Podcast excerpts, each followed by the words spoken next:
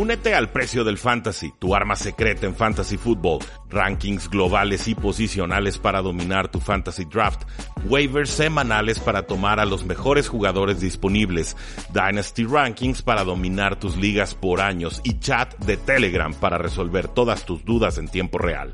Visita stam.store diagonal precio NFL o da clic al link en este episodio para suscribirte.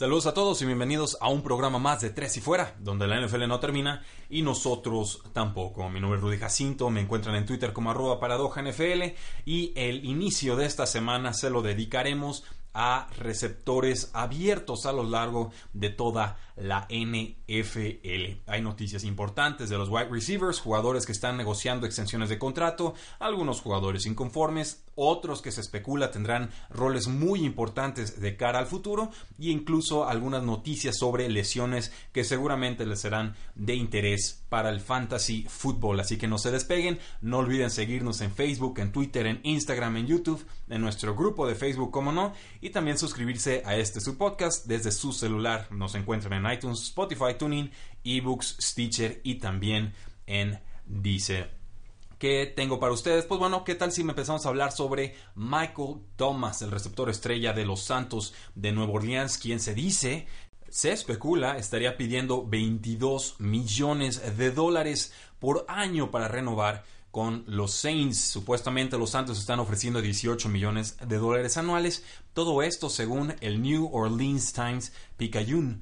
Eh, se va a llegar un contrato, va a llegar una extensión de contrato, pero básicamente esta noticia nos dice que no hay nada inminente, que todavía hay unos 4 millones de dólares anuales de brecha entre ambas eh, posturas. Es posible que Michael Thomas esté esperando para ver si algún otro receptor abierto firma en la NFL, un contrato récord, por supuesto, lo cual pues, le dé una ventaja negociadora contra su equipo. Michael Thomas ha tenido la mayor cantidad de recepciones entre eh, todos los jugadores en la NFL desde el 2016, que fue la temporada en la que debutó en la NFL. Ha tenido 321 recepciones, así que no se puede subestimar su rol en esta ofensiva. Necesitan mayores refuerzos o alguien que levante la mano en ese elenco de wide receivers, pero eh, Michael Thomas definitivamente te resuelve mucho de ese problema ofensivo. Los Santos también firmaron al receptor Richard Matthews, un jugador que recordarán con los Tennessee Titans y más recientemente, creo que no lo recordarán muchos, con los Jets de Nueva York. Es lo primero que hemos escuchado de Richard Matthews desde una temporada 2018 muy extraña. Eh, es cortado por los Tennessee Titans, forza la mano del equipo, llega con los Jets, termina lastimándose, no, no hizo demasiado con ese equipo de Nueva York, va a cumplir los 30 años, solo apareció en 5 juegos la temporada pasada, pero pues bueno, me parece un buen jugador, hace dos temporadas tuvo temporadas consecutivas con 800 o más de 800 yardas, mejor dicho.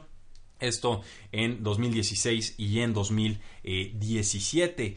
Creo que tiene una oportunidad real de hacerse con un lugar en la ofensiva, pero primero tiene que consolidarse con un lugar en el roster de 53 jugadores. Richard Matthews es alguien a quien yo he aguantado en mis ligas de dinastía porque me parece un receptor número 2 muy competente para casi cualquier ofensiva de la NFL. Hay que ver si todavía puede mantener el nivel, si todavía tiene su velocidad, si no ha perdido separación contra sus defensores, pero ciertamente creo que le hubiera quedado bastante bien este receptor a los Santos de Nueva Orleans el año pasado, sobre todo con un Ted Ginn que ya está cumpliendo los 34 años y que tarde o temprano va a dejar de dar esa producción que el equipo necesita en áreas profundas. Creo que ya incluso el año pasado comenzó a dar indicios de que ya va de salida. Con los Patriotas de Nueva Inglaterra, Josh Gordon ha estado trabajando con Tom Brady en este offseason. El primer reporte que tenemos de Josh Gordon desde abril. No puede practicar Gordon con el equipo porque está suspendido, pero obviamente si está practicando con Tom Brady, podemos especular que el equipo espera el regreso de Josh Gordon a los emparrillados.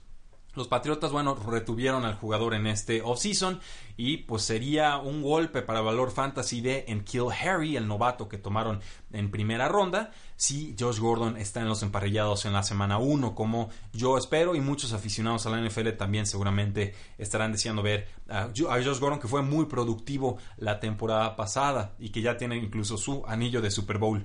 No hay actualización de la NFL sobre si le quitarán o no la suspensión indefinida a Josh Gordon. Con los Cleveland Browns, pues bueno, tenemos noticias de Odell Beckham Jr. Cuando no tenemos noticias de Odell Beckham Jr., dice el jugador que se siente liberado de lo que llamó la política que constantemente les impedía llegar a su máximo nivel dentro y fuera de la cancha con los gigantes de Nueva York.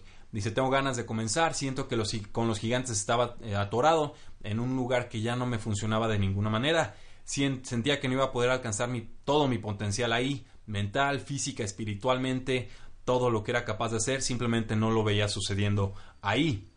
Cierro la cita. Eh, obviamente es normal un jugador que pide la salida de su equipo. Algunos son muy diplomáticos, no opinan mal del equipo que los deja ir. Odell Beckham Jr. no lo es de ninguna manera y obviamente nos dice lo que piensa y lo que piensa es que estaba atorado con los gigantes de Nueva York yo le diría, bueno, también estás atorado porque eh, te lastimabas mucho, es una realidad, y porque no te gusta tomar agua y eso te deshidrata y impide que tengas un óptimo rendimiento físico. Es algo que se comenta muy poco con Odell Beckham Jr. Eh, él detesta tomar agua, lo ha dicho, me parece rarísimo para un deportista. Y, bueno, ha habido juegos en los que al medio tiempo le están inyectando ahí este, fluidos intravenosamente porque simplemente no se rehúsa a tomar niveles óptimos de agua, imagínense. Entonces, eh, hay toda una serie de situaciones alrededor de Odell Beckham Jr. Las van a seguir habiendo con los Cleveland Browns, eso lo tengo muy claro. Pero ahora va a estar trabajando con su compañero colegial, el receptor Jarvis Landry. Ambos fueron una importante dupla de receptores con LSU. Y sobre todo va a poder trabajar con Baker Mayfield, quien por cierto acaba de casarse este fin de semana eh, pasado. Creo que va a tener una gran temporada del Beckham Jr., el mejor quarterback por supuesto que ha tenido a lo largo de su carrera. Está siendo tomado actualmente como el receptor número 5 en ligas de fantasy fútbol, el quinto receptor abierto tomado en drafts. Con Aaron Rodgers dice que le gustaría lanzarle más pases a Devante Adams. Eh, yo no sé cómo, si ya le lanzó un mundo, pero dice, es simplemente siempre está abierto, hay que encontrar formas de hacerle llegar el balón. Eh, Devante Adams, el receptor de los Packers, terminó como el segundo con más recepciones en toda la liga, 169. La temporada pasada estuvo apenas una recepción detrás de Julio Jones de los Atlanta Falcons, por lo cual pues no creo que pueda haber mucho más volumen de pase para él. Pero hay que destacar que Aaron Rodgers le sigue teniendo toda la confianza del mundo y que hay mucha competencia por ser el receptor número 2 de esta ofensiva y que eso va a tener implicaciones muy importantes en el fantasy football porque históricamente el receptor número 2 de Aaron Rodgers termina como receptor número 2 para efectos de fantasy football o incluso mejor. La mejor dupla que hemos visto en este sentido fue hace ya tres o cuatro temporadas con Jordi Nelson y por supuesto con Randall Koff. Pero Rob de Mosky de ESPN nos dice que Marquez Valdez Scantling, el receptor de segundo año, probablemente es el receptor número 2 a buscar con los Green Bay Packers. Esto lo dice porque ha estado trabajando delante del otro receptor que está en la contienda, Jerónimo Allison, en formaciones de dos eh, receptores. Dice que ha tenido un, muy buen eh, verano, que se está adaptando bien al a este nuevo esquema y que incluso Devante Adams ha presumido a Valdez Scantling como alguien que va en ascenso. Ahora también Devante Adams habló de Jerónimo Allison, quien puede ser peligroso, y eso es lo que dijo él, cito, peligroso en la nueva ofensiva. Y esto me explica a mí por qué no estaba Jerónimo Allison en el campo cuando había formaciones de dos receptores. Normalmente con formaciones de dos receptores tienes un receptor de un lado y un receptor del otro y otros jugadores que están en el centro del campo, llámense eh, corredores o alas cerradas. Jerónimo Allison funciona mejor como un receptor slot, entonces me parece lógico que en formaciones de dos receptores Jerónimo Allison sea retirado del campo lo han estado utilizando mucho en el slot, también lo están tratando de aprovechar un poco eh, más pegado a la línea de banda, pero solo para agregarle algo de dinamismo a su forma de atacar a las eh, defensivas. Me gusta, eh, Jerónimo Allison creo que es el único que le puede robar, bueno, que le robó targets el año pasado a eh, Devante Adams cuando estuvo en el campo, de hecho se los puedo demostrar.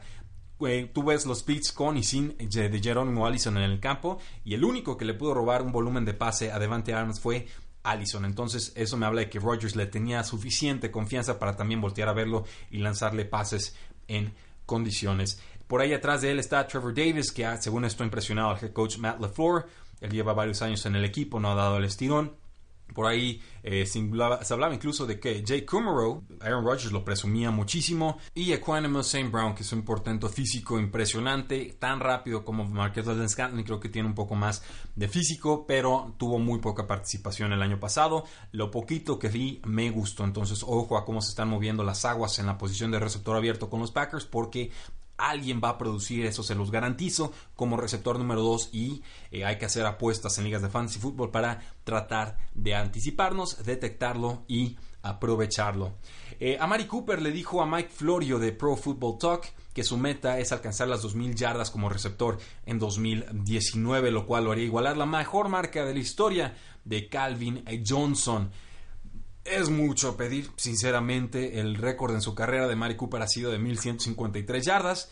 Está muy lejos, obviamente, pero creo que llega una mejor ofensiva, que se entendió mejor con Dak Prescott y que, pues si esta es su mentalidad, pues que bueno, con que llega a 1500 creo que ya nos podemos dar por muy bien servido. Esta ex primera ronda del 2015 está ahí siendo seleccionado entre receptor número 10 y receptor número 14 en ligas de fantasy fútbol este es su último año de contrato. Los Vaqueros de Dallas están luchando por ofrecerle una extensión para mantenerlo en el equipo a largo plazo. Dice Mari Cooper, quiero estar con los Vaqueros de Dallas por mucho tiempo, pero han avanzado poco en estas negociaciones contractuales, ya que también a Mari Cooper quiere establecer el récord de receptor mejor pagado en la NFL. Eh, cuando llegó con los Vaqueros de Dallas, tuvo 725 yardas y 6 touchdowns en apenas 9 juegos. Esto tras su trade de los Oakland Raiders. Estará cobrando 13.9 millones de dólares en su último año de contrato de novato. Con los Cincinnati Bengals, AJ Green nos dice que quiere estar con Cincinnati varias temporadas más.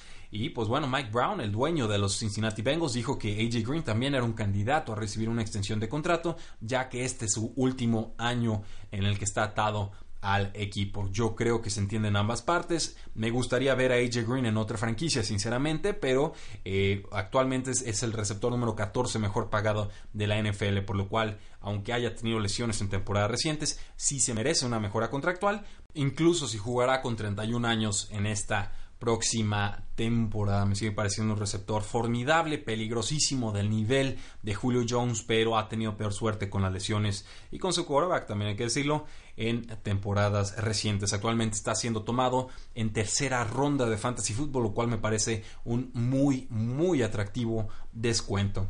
Con los Falcons nos dice el head coach Jan Quinn que Julio Jones no participará de forma completa en el minicampamento por una lesión de pie. Se ha saltado Julio Jones los entrenamientos voluntarios, pero el dueño le prometió que recibiría un nuevo contrato y esa promesa le basta a Julio Jones. Hablamos de otro jugador que seguramente querrá convertirse en el receptor mejor pagado de toda la NFL y terminar su carrera, como no, con los Atlanta eh, Falcons. Nos dice Ned Taylor de The Athletic que los Chiefs creen que Tariq Hill, el receptor estrella del equipo, eh, podría ser suspendido el próximo mes, el próximo mes siendo este el mes de eh, julio. Se le acusa de, abuso infantil o más bien de, de, agresiones contra la familia, contra su hijo, contra su pareja, eh, no, embarazada ya, en su momento se la acusó de, estrangularla cuando estaba embarazada. Finalmente veremos cuántos juegos le quiere dar la NFL a Tariq Hill y tendremos que compararlo, como no, con las suspensiones que se han dado por otras sanciones y por el mismo motivo, porque necesitamos tener un criterio estandarizado en la NFL para la aplicación de justicia y hasta el momento creo que no existe. Entonces, para mí, este sí es un tema importante para ver si la NFL ya aprendió su lección o lo que voy temiéndome si todavía no la aprende con eh, Mark Caboli de The Athletic. Nos dice que Dante Moncrief parece el receptor número 2 indiscutible de los Pittsburgh Steelers.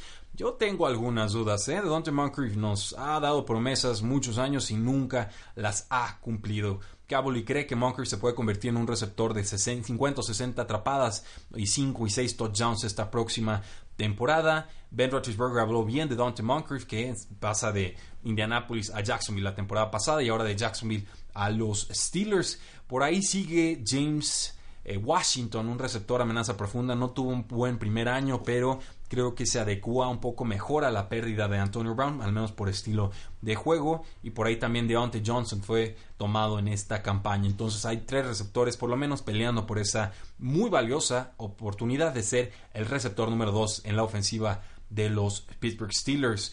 Con los Jets nos dice el general manager Joe Douglas que Robbie Anderson ha sido una sorpresa muy grata. Vio seis juegos de los Jets de Nueva York y quedó muy impresionado con el receptor. Sinceramente, yo también he quedado impresionado con Robbie Anderson. Una muy grata sorpresa desde hace ya varias temporadas. Ha dado magos de poder ser ese receptor número uno estrella en la NFL, es dar ese salto a la cúspide, al Olimpo de los receptores, pero ha habido toda clase de inconsistencias en esta ofensiva. La promesa, bueno, es que lo cumple y que llegue porque se entendió muy bien con el quarterback Sam Darnold hacia el último mes de la campaña eh, pasada. Entonces, incluso si Sam Darnold da un paso adelante y mejora como quarterback, debe Robbie Anderson darnos mucho valor en ligas de fantasy football. Actualmente está siendo tomado como wide receiver número 3, es decir, entre el receptor 24 y el receptor 36 con eh, Dante Pérez de San Francisco, pues parece que es el que más ha impresionado como receptor abierto en esta en este verano, en este off-season. Nos dicen que está cortando o cambiando de dirección con mucha fuerza, que tiene velocidad, que a veces parece que no se está moviendo rápido, pero que realmente es eh, imparable, que es muy distinta su forma de atacar el campo que la de otros receptores. Jimmy Garoppolo, su quarterback, eh, presumió las mejoras físicas de Dante Pérez. El head coach Kyle Shanahan también lo notó, pero con mejoras mentales en su procesamiento de la ofensiva. Dice, ha trabajado más en sus rutas y oye, no solo tengo que llegar más fuerte, sino también tengo que llegar mejor. Entonces, ojo ahí, Dante Pérez, probable receptor número uno de los San Francisco 49ers. Eh, y sí, es alguien que genera muchísima separación de sus defensores y eso casi siempre es garantía de producción en la NFL. Russell Wilson de los Seahawks nos dice que el receptor de segunda ronda novato, DK Metcalf, se está viendo como alguien muy especial. Lo puede hacer todo, lo puede hacer, puede hacer cualquier cosa y es tremendo, nos dice Russell Wilson. Se ha cuestionado, por supuesto, el cambio de dirección de un jugador tan grande y pesado como lo es DK Metcalf, también su habilidad para correr buenas rutas, pero eh, su habilidad para amenazar en profundidad por velocidad debe traducirse muy pronto en el campo, sobre todo con un gran improvisador como es Russell Wilson. Se retiró Doug Baldwin, por lo cual hay targets disponibles en abundancia en esta ofensiva. Con los Ravens nos dice el head coach John Harbaugh que espera que el receptor de primera ronda Marquise Brown esté listo para los entrenamientos. Se viene recuperando de una lesión de Liz Frank, que es una lesión de pie. Todavía no está corriendo a toda velocidad, nos dice Jeff Streviek de The Athletic, pero lo bueno para, para él, para Marquise Brown, es que los Ravens no tienen muchas opciones de receptor abierto, así que sí o sí va a tener un rol en esta próxima temporada y creo que podría sorprendernos si es, por supuesto, que eh, Lamar Jackson da ese paso hacia adelante como pasador y mejora su precisión. Con eh, Christian Kirk parece que se ha convertido en el mejor receptor de los Arizona Cardinals. Eso es lo que nos dice Albert Breer durante este offseason. Claro que tenemos a Larry Fitzgerald, el, inmortal Larry Fitzgerald, pero en algún momento tendrá que caerse su producción y eh, Christian Kirk parece el indicado para suplirlo como receptor número uno en esta ofensiva. Ojo ahí está siendo tomado relativamente tarde en ligas de fantasy fútbol, creo que está siendo tomado alrededor de la ronda 7, ronda 8 y a ese precio, sobre todo en ligas de PPR, me encanta su valor. Eh, Mike Williams, el receptor número 2 de Los Angeles Chargers, espera tener un rol expandido en esta temporada. Fue seleccionado en su draft en el 2017 como séptima selección global, saliendo de Clemson, tuvo su primera temporada muy mala por una lesión de espalda que no terminaba de sanar y en 2018 brilló con 10 touchdowns en esa campaña. Lo hizo en solo 66 targets, por lo cual debe haber una regresión importante en su producción de zona roja, pero sale Terrell Williams, ahora el receptor de los Oakland Raiders, por lo cual también hay targets disponibles. Regresa Hunter Henry como ala cerrada y eso le resta también targets. Entonces tenemos que hacer un cómputo, ¿no? De ver cuáles son los pluses y las restas que tenemos que hacerle a la ofensiva y a la posible producción que tenga Mike Williams esta próxima campaña. Creo que como tercer jugador de tercer año, como alguien que amenaza en zonas profundas, como alguien que es difícil de detener en zona roja, vale la pena considerarlo como un receptor 20 o 24 en esta temporada de fantasy football. El receptor Marquis Godwin, también receptor de los San Francisco 49ers, está 100% convencido de que quiere participar en las Olimpiadas del 2020 en salto de longitud. Es un atleta con, obviamente, condiciones atléticas olímpicas, egresado de la Universidad de Texas, compitió en los Juegos de Londres del 2012 y terminó como el décimo mejor saltador. No participó en el 2016 para enfocarse en su carrera en NFL, va a cumplir 29 años cuando, eh, obviamente, esté en las Olimpiadas de Tokio 2020 y su contrato con los San Francisco 49ers es, se expande o llega hasta el 2021. Seguramente en su contrato tiene una cláusula que dice que si le interesa competir en las Olimpiadas, el equipo le daría permiso. Así que ojo ahí, podemos tener participación en NFL en pruebas atléticas de las Olimpiadas. Con Devante Parker, pues nuevamente parece que es el mejor receptor de los Delfines de Miami, que ahora sí, después de cinco temporadas, va a dar el estirón y que su producción va a subir, etcétera, etcétera, etcétera. Es lo mismo de cada temporada. En realidad es muy difícil creerle a Devante Parker a estas alturas de la vida. Nos dice Barry Jackson de Miami Herald que si jugara de esa forma en los partidos, como ha estado entrenando, sería un Pro Bowler. La, prensa de Miami, sépanlo, se distingue por inflar y presumir de más a sus jugadores, a sus coaches. Todo es bonito y rosas y siempre está soleado y nunca llueve y los huracanes no existen hasta que llega la temporada y entonces ya realmente vemos que mucho de lo que nos decía la prensa pues no era del todo cierto o que por lo menos estaban especulando de más.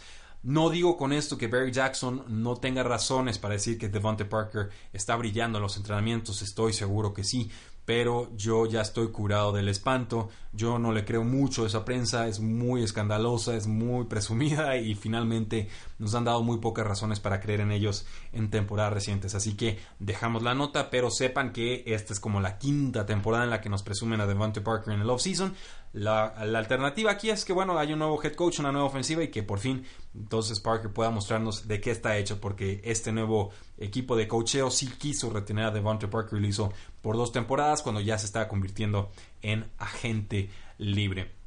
Terminó la temporada pasada con 24 recepciones, 309 yardas, un touchdown en 11 juegos. Así que si lo quieren en Fantasy Football, están avisados. Es un volado muy, muy tardío, pero el costo seguramente será mínimo para reclutarlo en sus ligas. Con el receptor de segunda ronda de este año, JJ Arcega Whiteside, sigue impresionando en zona roja con las Águilas de Filadelfia. Parece que Carson Wentz y Nate Sudfeld se sienten cómodos lanzándole pases complicados porque confían en que el receptor pueda conseguirlos y acorralarlos. Un buen off-season para un novato, nos dice Kay, de este NJ.com, el periódico de Nueva Jersey. Y será difícil que tenga producción JJ Arcega Whiteside en esta primera campaña en caso, salvo que haya alguna lesión frente a él pero ojo ahí, creo que del año 2 en adelante podemos esperar producción importante de Arcega Whiteside. Que sé que el nombre se pronuncia de forma distinta y el jugador lo explicó ante los medios. Eh, se oye mejor Arcega Whiteside, así lo voy a seguir pronunciando porque eh, se oye horrible. No recuerdo ni cómo se decía según él su nombre, pero en verdad no, no quieren ni enterarse. Entonces así, así lo vamos a dejar. Espero que no le moleste mucho a, al, al buen JJ. Eh, los Osos de Chicago, con su head coach Matt Nagy, esperan que Anthony Miller regrese bien de una cirugía de hombro y que esté en el training camp. Buena producción en zona roja, un jugador que genera separación, que era eh, muy interesante como prospecto novato el año pasado, pero nunca estuvo sano. Entonces, muy difícil también establecerse en una ofensiva que tiene tanta versatilidad en cuanto a las formas en las que puede atacar a los rivales. Aún así me gusta el talento de Anthony Miller. Ojo con él, creo que va a estar muy descontado esta campaña y que hay razones para creer que Mitchell Trubisky puede dar un paso adelante en esta su segunda temporada. Con los Jacksonville Jaguars, el head coach Chuck Moreau nos dice que no cree que Marquise Godwin se recupere y esté listo para el minicampamento por una lesión de rodilla que lo ha estado aquejando desde hace tiempo. Eh, es triste, es un receptor slot, es capaz, es más atlético que técnico realmente, pero si no está al 100% difícil pedirle producción. Si estuviera sano, creo que sería el favorito para convertirse en el receptor número uno, por lo menos en cuanto a volumen de pase, por lo cual Didi Westbrook parece el mejor posicionado para tener producción importante con Nick Foles bajo centro. Según Mike DiRocco de ESPN, hay un receptor más que está impresionando con los Jacksonville Jaguars y es el nuevo receptor Chris Conley que llega de los Kansas City Chiefs. Según él, se ha establecido Chris Conley como el mejor receptor tanto en OTAs como en mini campamento decimos no está Marquis Lee, entonces podemos pensar que eh, estén compitiendo Diddy Westbrook y Chris Conley por el afecto, el cariño y eh, ser la preferencia de pase de Nick Foles. Por ahí podríamos pensar que, que Cole, el jugador que hace dos temporadas jugó muy bien y esta última bastante, bastante mal, pueda aparecer. Pero más allá de, de, estos dos nombres, creo que va a ser muy difícil encontrar producción aérea en una ofensiva que sigue empecinada en enfocarse en el juego terrestre. Claro, Nick Foles es mejor que Blake Bortles, pero ¿qué tan mejor? Veremos en esta temporada. Yo no soy un adepto de Nick Foles, sé que ganó el Super Bowl, sé que se enracha, a mí no me parece nada especial, sinceramente, creo que tiene que jugar con un sistema muy particular para darnos producción de promedio a ligeramente arriba de promedio, pero pues bueno, veremos si, si es cierta o no mi predicción. Yo no estoy esperando una gran temporada ofensiva de los Jacksonville Jaguars en esta campaña. Con los Denver Broncos, y Sanders sigue recuperándose de su ruptura del tendón de Aquiles. Parece que sí se regresaría para la semana 1, pero yo ya les he expresado mi, mis reservas porque ya va a cumplir los 32 años, es una lesión que te roba muchísima explosividad y porque ya tienen receptores establecidos los Denver Broncos, tanto Cortland Sutton como el que a mí me gusta más, Deshaun Hamilton, el big slot de este equipo. Eh, Trey Quinn, receptor de los Washington Redskins, parece posicionado para convertirse en el receptor slot del equipo y ser el número uno en regresos de despeje. Va a ser el suplente entonces de Jamison Crowder que pasó a los Jets de Nueva York en agencia libre y lo curioso con Trey Quinn es que en 2018 fue la última selección global Así que recuerden el nombre Trey Quinn, un volado que pueden tomar casi hasta el final de sus ligas de fantasy fútbol y creo que puede ser útil sobre todo en ligas de PPR. No espero mucha eficiencia de la ofensiva de los Washington Redskins en el año 1 de Dwayne Haskins o de Case Keenum bajo centro, pero eh, ciertamente el volumen es, las oportunidades son más importantes que la eficiencia en muchas ocasiones y creo que por lo menos Trey Quinn sí tendrá un volumen de pase es, significativo en esta ofensiva. Con Dania Mendola, que llegó de los Dolphins a los Detroit Lions, que está atrapando todo lo que le lanzan en su dirección, que siempre parece estar abierto, que se ha visto muy bien en los entrenamientos. Claro, esto puede significar que sus defensores son muy malos, pero hemos visto a Daniel Mendola ser bueno en el pasado y pareciera que pudiera establecerse en esta ofensiva como receptor número 3 detrás de Marvin Jones y de Kenny Galladay.